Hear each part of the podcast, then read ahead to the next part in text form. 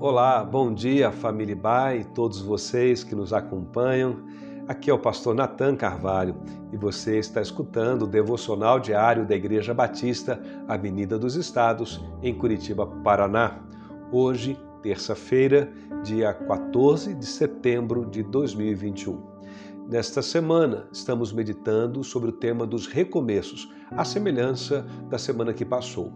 Hoje vamos refletir sobre a importância de saber esperar em oração.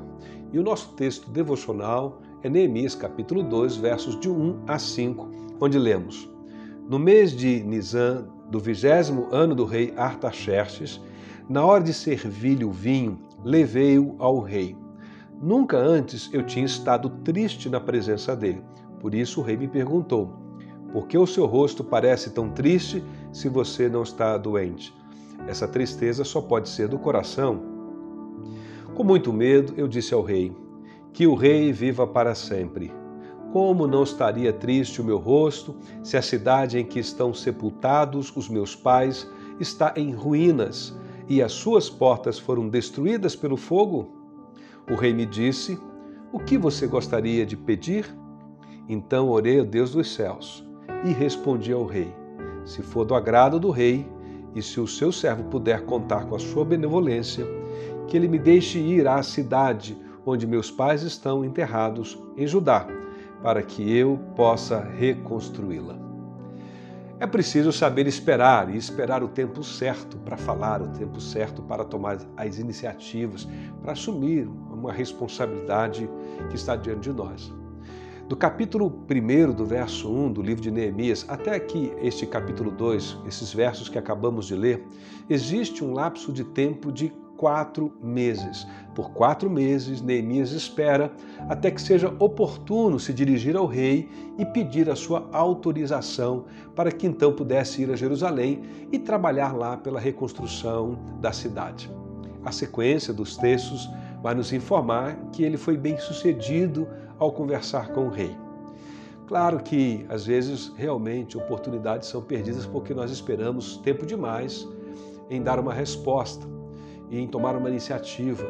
Mas, como mencionamos já ontem, o contrário também é verdade. Oportunidades são perdidas porque não soubemos esperar e fomos precipitados em nossa ação, em nossa fala, em alguma iniciativa que deveria aguardar um outro momento. A questão é o que devemos fazer para que a nossa espera então não seja negligente. Há duas coisas muito importantes sobre saber esperar e que estão muito bem ilustradas na vida de Neemias. Hoje quero destacar com você uma e, se Deus permitir, amanhã falaremos sobre a outra. A primeira é que o tempo de espera é um tempo de amadurecimento, é um tempo de reflexão para se obter clareza da realidade, para se ver qual é o tamanho real do problema e dos desafios que ele apresenta. Nesse sentido, a clareza funciona então como a medida do tempo de uma espera. É quando obtemos clareza, então é hora de agir.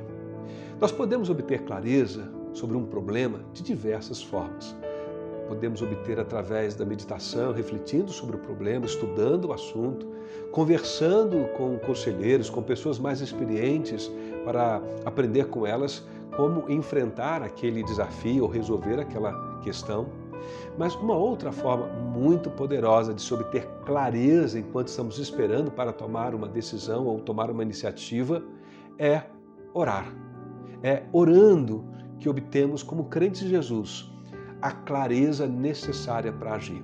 É colocando o problema e seus desafios diante de Deus através de um tempo de oração, de meditação, em comunhão espiritual com o Senhor, listando e descrevendo diante do Senhor o problema, que nós vamos obtendo a clareza espiritual para saber como agir.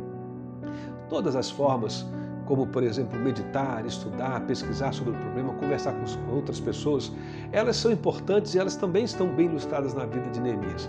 Mas a oração se destaca sobre todas elas. Nós encontramos no livro de Neemias a descrição de que Neemias ora antes de tomar eh, qualquer iniciativa, assim que ele recebe a notícia. Ele ora aqui no texto antes de falar e dirigir-se ao rei. Ele ora durante o processo de reconstrução, no meio de um monte de conflitos. Ele ora depois que tudo está acabado, construído em consagração a Deus. Neemias ora antes, durante e depois de todo o processo de reconstrução de Jerusalém.